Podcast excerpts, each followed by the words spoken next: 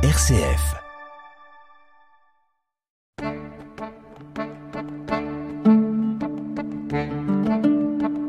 Cogiteo avec le père Jacques Versinger.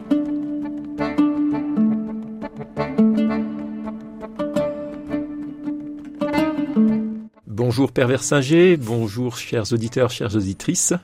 Bonjour Patrick, bonjour chers auditeurs, bonjour chères auditrices. Aujourd'hui, euh, mon Père, je vous propose que nous nous interrogions sur comment l'Église peut, en termes de gouvernance, Mhm. faire évoluer ses positions en matière de dogme et de discipline. En apparence, la démarche synodale est inclusive. Elle part euh, des réflexions diocésaines, Mhm. puis ensuite continentales. Donc Mhm. pour l'Europe, ça s'est tenu à Prague euh, il y a quelque temps. Mhm. Dans sa phase finale, malheureusement ou heureusement, enfin, de toute façon, il ne Mhm. pouvait pas y avoir énormément de monde, mais il n'y a que 364 membres Mhm. euh, qui ont participé avec droit de vote à l'Assemblée synodale d'octobre 23, dont 7 Français. Donc la France est représentée que par 7 personnes. Euh, donc les évêques de Troyes, Grenoble, Nanterre et Mende, le cardinal archevêque de Marseille, une laïque consacrée à Rodez et une religieuse Xavier. Mhm. Euh, d'ailleurs, il faut le souligner, mon père, euh, un grand progrès, puisque c'est le premier synode au cours desquels euh, les femmes ont le droit de vote. Euh, mais 364 personnes pour décider, enfin pour proposer au nom de tout le monde, est-ce que c'est représentatif et surtout comment et par qui ces personnes ont été choisies?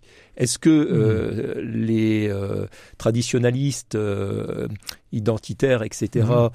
ou à l'inverse, à l'autre bout, les progressistes Mhm. euh, ont été intégrés ou est-ce qu'on a choisi euh, un peu comme euh, ça fait penser un peu à la, à la convention citoyenne sur le climat euh, euh, convoquée par notre président Macron, Mhm. euh, composée de 150 personnes tirées au sort parmi des volontaires et donc euh, ni légitimes ni représentatives.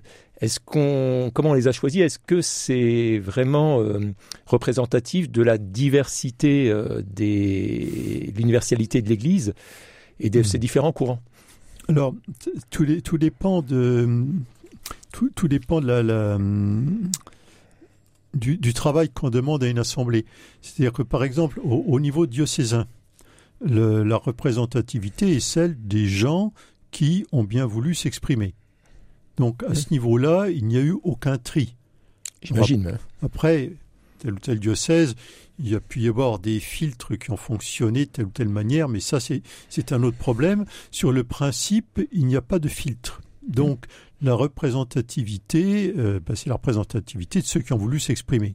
Ce qui, n'est, ce qui est en même temps satisfaisant et, et pas satisfaisant, puisqu'on pourra dire, oui, mais le, Là, beaucoup de gens, la majorité, n'ont pas, euh, n'ont pas pu s'exprimer, n'ont pas voulu s'exprimer, etc. Donc, euh, il y a quand même une question. Hein. Ça ne veut pas dire que les, on, on, connaît depuis longtemps la notion des, des minorités actives. Hein. Donc, qu'on entend plus qu'elles ne représentent. Mais... Euh, voilà, et, et d'autres qu'on entend moins qu'ils ne représentent. Mais enfin, en tout cas, au niveau de la base, il n'y a pas eu de tri. Hein. Par contre, euh, à un autre niveau, les, les experts ne, ne, vont pas encore représenter, si je puis dire, parce qu'on ne peut pas représenter à tous les niveaux, sinon le... Par contre, ce sont là, euh, les 300 et quelques personnes, sont des, euh, sont des gens qui, chacun à sa manière, est un expert. Mmh. Et donc, ça, la, il, il s'empare, si je puis dire, des, des matériaux de, de, de, la base et il travaille à partir de ça. Chacun, effectivement, euh, euh, étant porteur d'une compétence ou vraiment d'une sensibilité particulière. Hein Donc, c'est pas tout à fait le même travail. On, ne peut pas à tous les échelons avoir le même type de représentativité. Hein Donc, eux représentent davantage des gens qui ont des compétences, des outils, une représentativité plus spécifique.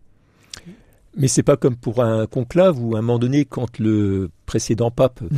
euh, a nommé euh, un maximum de Mmh. cardinaux oui. qu'il a plutôt choisi pour euh, partager des idées euh, mmh. communes, à un moment donné, il y a de fortes chances que ce soit l'avis du sortant qui euh, prédomine, puisque c'est lui qui a choisi euh, les gens qui doivent prendre une décision. Euh, oui et non, c'est-à-dire que le, le, d'abord l'expérience prouve que le, le, choix de les, choix qui sont faits ne sont pas forcément dans la continuité directe du sortant. Mmh.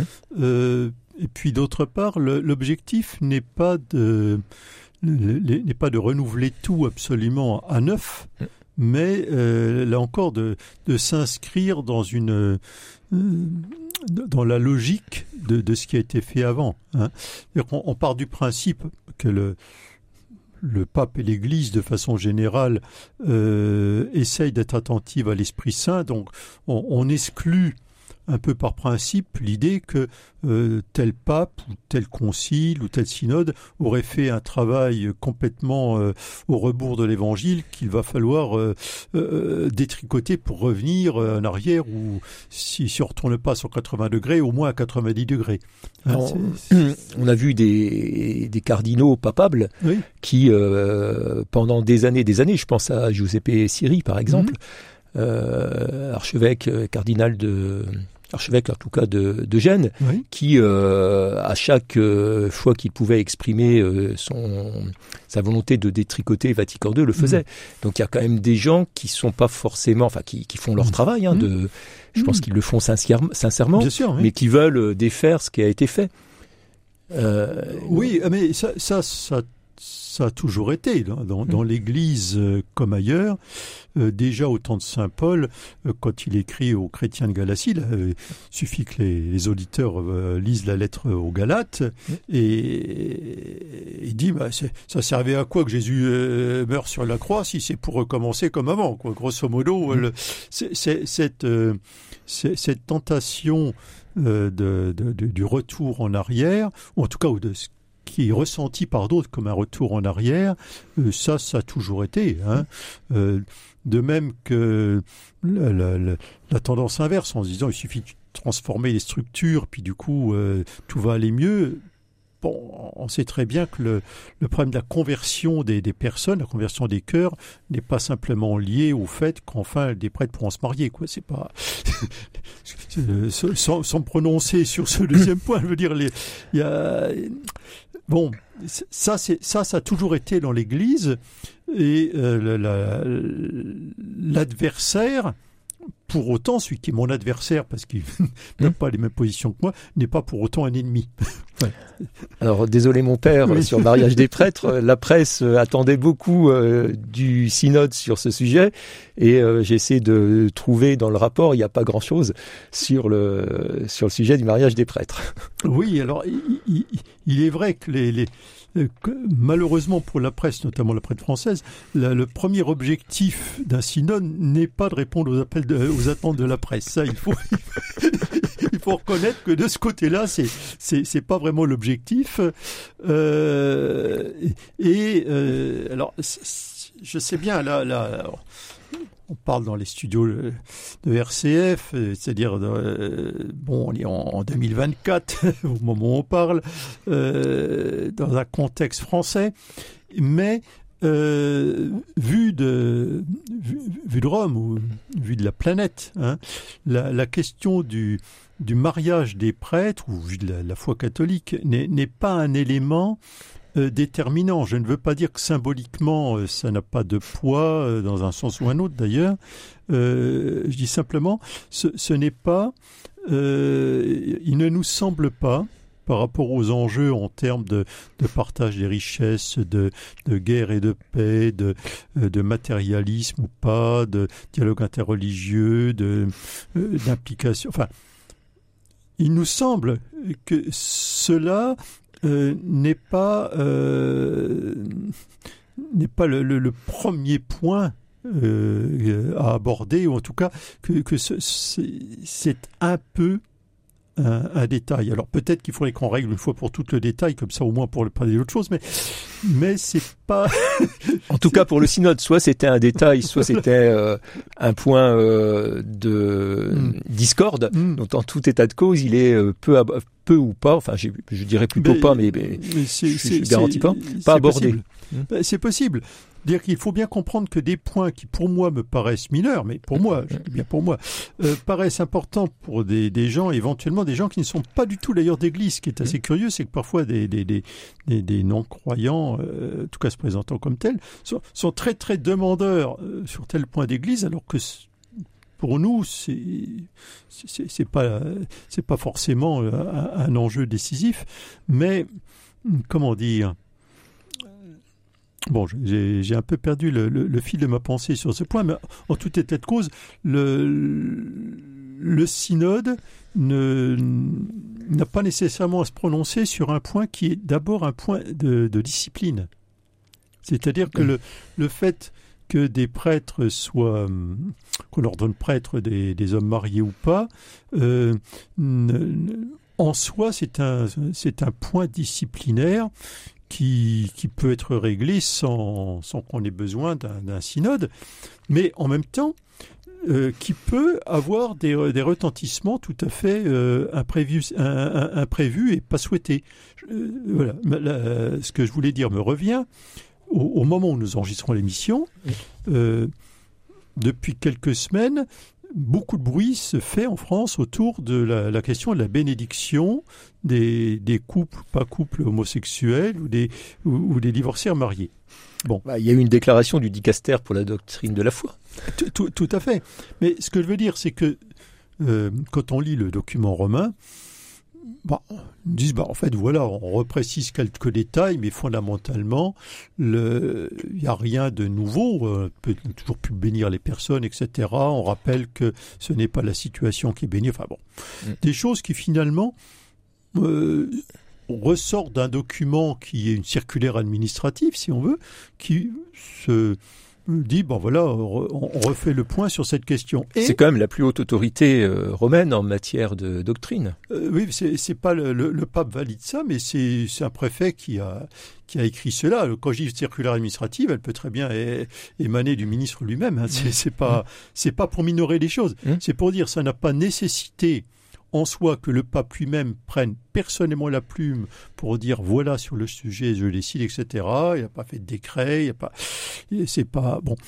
Eh bien, donc ce, point de qui est un point de précision et non pas un point de, changement euh, a créé beaucoup de vagues jusqu'à ce que des gens se demandent si on peut être encore catholique après ou quoi que ce soit, alors que euh, objectivement, euh, là je parle en tant que théologien de métier, si je puis dire, ce, document rappelle un certain nombre d'évidences. Donc, si, euh, pour, qu'on comprenne bien mon raisonnement, si sur ce point qui semblait ne, ne, pas poser de problème particulier, en tout cas qui méritait simplement une mise au point, on, on, arrive, je dirais, à, un tel, euh, un tel flux de réactions, euh, si tout à coup on, on décidait de, un point de type, ce qu'on évoquait tout à l'heure, le, mariage des prêtres, ou enfin plus exactement l'ordination de marier, pour être précis, euh, on peut se demander si, on ne va pas avoir une partie des, catholiques disant mais dans ce cas c'est pas possible, les catholiques sont devenus protestants, sont devenus anglicans, sont devenus on ne sait pas quoi, c'est euh, à l'aide et on se sépare pour retrouver enfin la véritable Église catholique. Donc c'est des, des, questions comme ça qui, qui, qui se posent. C'est-à-dire que le, le, pape et le Vatican doivent gérer non seulement le, ce qui relève de, j'allais dire, de l'organisation, de la foi, des mœurs, du bon sens, etc. Mais on doit aussi gérer de, l'irrationnel. On doit gérer de, l'émotion. Et aujourd'hui, c'est peut-être plus compliqué qu'hier de gérer du, réactionnel, si je puis dire, euh, quelquefois, euh, sans... Alors c'est d'autant plus qu'on a, on a c'est compliqué de gérer les réactions qui ne s'expriment pas dans un dialogue direct, mais qui s'expriment par, par voie de presse, etc. Alors sur la bénédiction des homosexuels, on voit qu'il y a mm. éventuellement un clivage géographique, mm. avec notamment en ce moment le, les évêques et cardinaux africains qui sont mm. euh, euh, très à la manœuvre, hmm. euh, même s'il y a des contestations dans, sur les hmm. autres continents. Euh, est-ce que sur un sujet comme cela, qui est disciplinaire, on pourrait envisager que les décisions ne soient pas universelles, mais puissent être dépendantes, hmm. différentes selon les continents ou selon les pays? Ben, C'est exactement ce qui se passe. C'est-à-dire qu'en fait, le, bon, le sujet n'est pas vraiment document, mais pourquoi pas, après tout, on peut, on peut parler. Le, c'est un bon exemple de la, question de la synodalité et des décisions dans l'Église. De fait, euh, sur cette question-là, qu'est-ce qui m'est rappelé à moi, Jacques Versinger, prêtre du diocèse de Châlons en Champagne? Mmh. Il m'est rappelé simplement que le, un couple, euh, le, le mariage, la bénédiction de mariage relève bien du couple homme-femme, voilà, avec toutes les précautions possibles. C'est pour ça qu'on fait des préparations de mariage pour s'assurer que c'est- bien un mariage. hein. que par ailleurs, euh, toute personne euh, peut effectivement être bénie, hein, très bien, et que dans le cas où un couple hors norme, au sens classique du terme, vient me voir, bah, il me revient dans le discernement de voir ce qui est le mieux et comment je peux les accompagner, ce qu'on peut faire avec eux. Donc, le pape, entre guillemets, remet à Jacques Versinger, près du diocèse de Châlons-en-Champagne, euh, ou l'évêque de Châlons, pas pareil, hein, on, on dit, mais c'est à vous sur le terrain de voir, Ou faisant office d'évêque en ce moment. faisons office d'eux. hein. Mais c'est-à-dire qu'on dit, voilà, je, je n'ai pas à attendre euh, l'autorisation ou la non-autorisation. Il m'est rappelé que, en tant que pasteur sur le terrain, je, je dois voir ce qui est le mieux pour ces, ces- ces personnes, etc. Donc sur le le- le- l'accueil des homosexuels Mm. dans l'Église, euh, la presse attendait euh, des choses du synode. Il n'y a Mm. pas eu grand-chose, voire rien. Mm. Euh, derrière, immédiatement, il y a eu cette décision du dicaster. Oui. Bon, ce qui a pu faire dire à une certaine presse qu'il n'était pas sorti forcément grand-chose du synode. Mm. Nous, chrétiens, quand on regarde quand même ce qui Mm. sort, sans que Mm. ça soit tranché, puisqu'on est sur une étape intermédiaire. Mm. c'est quand même des choses qui, euh, si elles étaient euh, étendues Mm. et mises en application, sont quand même euh, des changements importants. Mm. Hein, J'ai noté, c'est long à lire et c'est un phrasé un peu particulier quand même. Hein, On rompre va, avec on la va faire par petites tranches. rompre avec la tradition d'un pouvoir vertical aux mains des clercs, prêtres et évêques, et donc forcément masculin. Hein, ils l'écrivent comme ça. Euh, alors je porte pas de jugement, je, Oui, je, je- je- je essayer de résumer ce que j'ai cru comprendre. Euh, le renforcement de la nomination des laïcs. Là, on se dit c'est pas tout à fait révolutionnaire puisque petit à Mm. petit il y a un cheminement vers ça. Mm. Ils abordent. alors, par contre, ils ne tranchent pas. Euh, on voit qu'il y a eu y avoir un débat sur le diaconat féminin. Mm. Euh, on nous parle, euh, et ça c'est très d'actualité, enfin, moi qui suis euh, chef d'entreprise, les discriminations en matière d'emploi et d'inégalité de rémunération dont souffrent les femmes dans l'Église, notamment les religieuses, considérées comme une main-d'œuvre bon marché. Mm. Hein, C'est euh, un peu, là encore, je dirais pas révolutionnaire, mais novateur qu'on euh, puisse aborder ce sujet-là.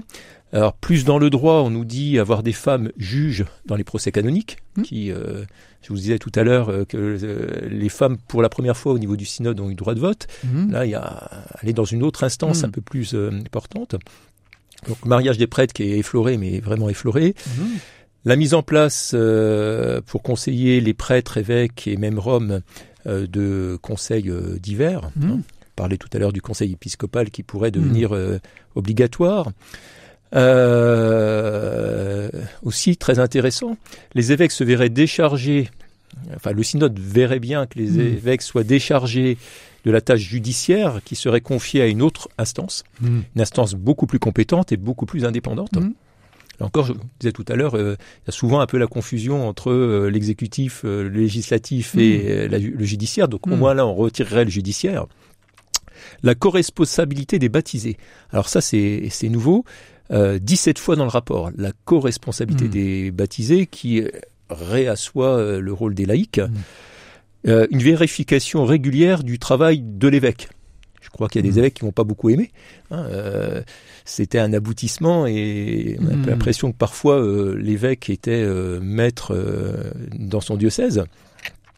Et puis bien sûr, on, euh, on parlait des différentes minorités. Alors euh, les homosexuels en font partie, Mm. mais il y avait d'autres qui euh, étaient euh, remises au centre des Mm. débats en disant que l'Église s'intéressait à tout le monde. Mm.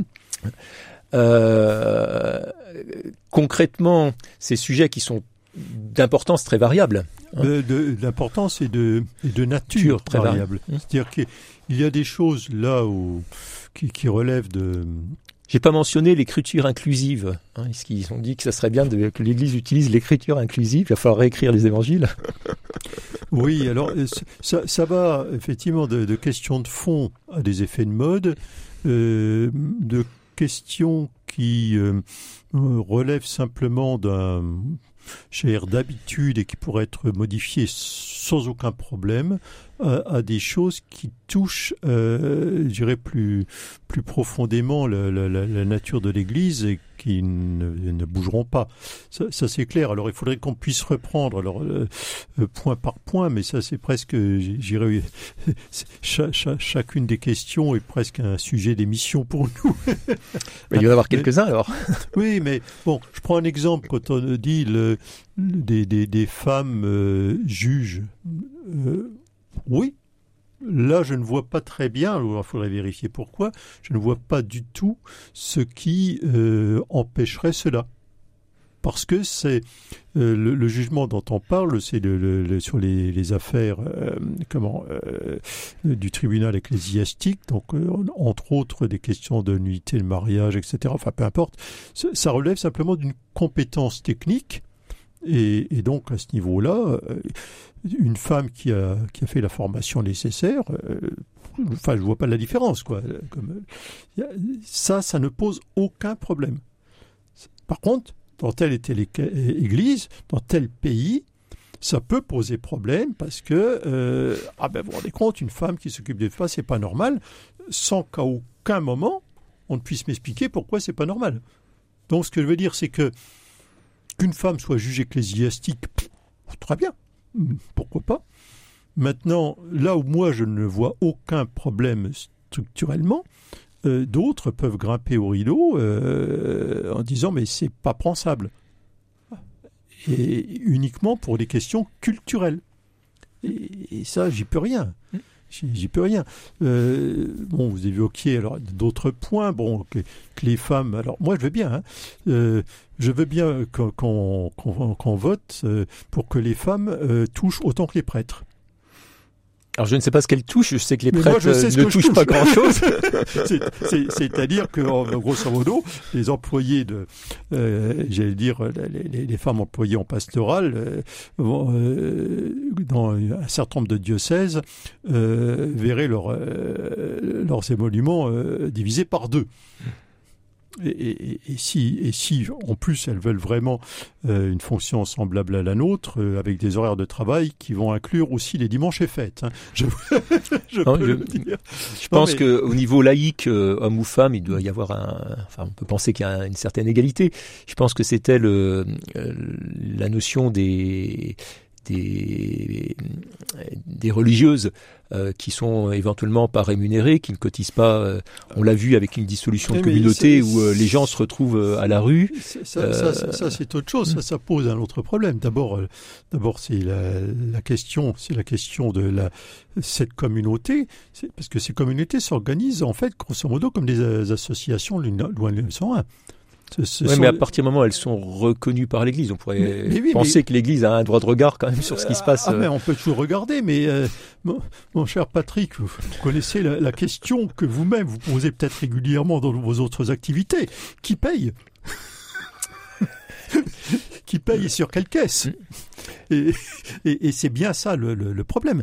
Ajoutons à cela je, je, le rappelle pour mémoire, qu'une communauté religieuse, généralement, est une communauté dans laquelle bah, les gens mettent en commun un certain nombre de choses, ce qui, euh, d'une part, réduit les frais, mais d'autre part, surtout, c'est l'idée quand même centrale de la vie communautaire euh, religieuse telle qu'elle est euh, affirmée dès le départ, que la pauvreté personnelle. Alors, c'est très compliqué de dire à quelqu'un, euh, vous, euh, vous faites vœu de pauvreté, de chasteté et d'obéissance, à une condition, c'est au minimum d'avoir autant voix à chapitre que le ou la supérieure. Bon, alors pour l'obéissance, c'est pas intéressant. Et par ailleurs, vous devez être quand même euh, rémunéré au minimum au SMIC. alors, comment, comment faire? Alors ça, ça, pourrait être les États euh, nationaux qui imposent des règles, mais euh, moi je me fais que le, oui, non, euh, je ne fais que la synthèse de ce que j'ai cru comprendre dans le rapport synthétique. J'entends bien. Ce que je veux dire, c'est que le, le fait que des qu'il y a qu'un rapport, une réflexion, ne ne règle pas automatiquement un certain nombre de questions, soit pratiques, soit de de principe même. Hein. Et effectivement, euh, une religieuse qui de fait n'est, euh, comment dire, travaille dans l'Église ou dans sa communauté, etc. Euh, bah, la question de la rémunération.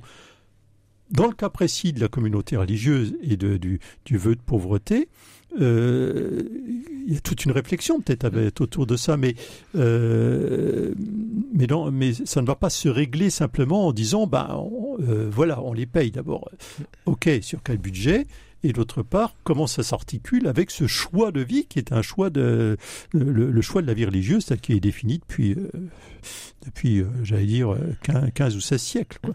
Oui, donc c'est vrai que je n'avais pas vu l'aspect que l'Église c'est une série de euh, d'associations et de structures et qu'effectivement mmh l'autorité vaticane n'est pas euh, ah bah, complètement euh, si, si, exercée sur l'ensemble des structures. Ah bah, si, si, si, le pape demain téléphone à la supérieure des Clarisses euh, ou des Bénédictines à Reims ou à, Saint-Thierry, pour parler de notre département, pour dire, dites, veillez à ce que chaque religieuse ait bien le SMIC minimum et que par ailleurs, avec ses points de retraite, je ne sais pas du tout comment la supérieure va réagir. il ira voir un expert comptable. Euh, et euh, le, euh, après, je, ça doit répondre à une demande qui remonte du terrain, puisque je pense que au niveau de la synthèse, alors ça c'est possible, mais les demandes de terrain dans l'Église, cher Patrick, il faut savoir que dans l'Église nous avons beaucoup d'amour pour les autres, et donc nous avons une capacité quelquefois à parler en leur nom et pour eux en disant c'est pas pour moi mais c'est pour les autres, mais et, qui euh, quelquefois euh, n'aide pas à la clarté du débat. Hein. Euh, de temps en temps, peut-être qu'effectivement on, parle au, nom d'eux au nom d'eux. Par contre, ce n'est pas la même chose de dire il faut une règle générale et de dire si, on va le dire autrement, dans le cas particulier de religieuses, puisqu'on parlait des religieuses, mais on peut parler des prêtres ou n'importe qui, qui finalement, euh, euh, au bout d'un certain temps, retourne à la vie civile parce que bah, voilà, c'est pas possible, quelle que soit la raison, peu importe. Ou par exemple la communauté dissoute. Euh, voilà, ou la communauté dissoute, etc. quelles mesures d'accompagnement pour qu'elle ne se retrouve pas à la rue? Ça, ça c'est une question effectivement qui met et que, que cette personne puisse vivre dignement, bien que ayant quitté la communauté. Ça, ça oui, ça, ça, c'est une question qui, qui, peut être prise sans, euh, je sans, sans toucher une virgule. Hein. Mais ah, ce qui ne règle pas le, le comment. Euh, j'en reviens toujours à ma question très spirituelle qui paye et, et, sur quelle caisse? Donc je pense qu'on a fait le tour euh, au moins du synode à son stade de rapport intermédiaire. Euh, oui, tout à fait. Eh bien, plaisir de se revoir dans quelques temps pour eh bien, euh, savoir ce qu'il avec plaisir, en reste. Si, Dieu le veut. Si Dieu le veut. eh bien, cher Patrick, merci beaucoup en tout cas. Et merci, chers auditeurs et chères auditrices. Au revoir à tous.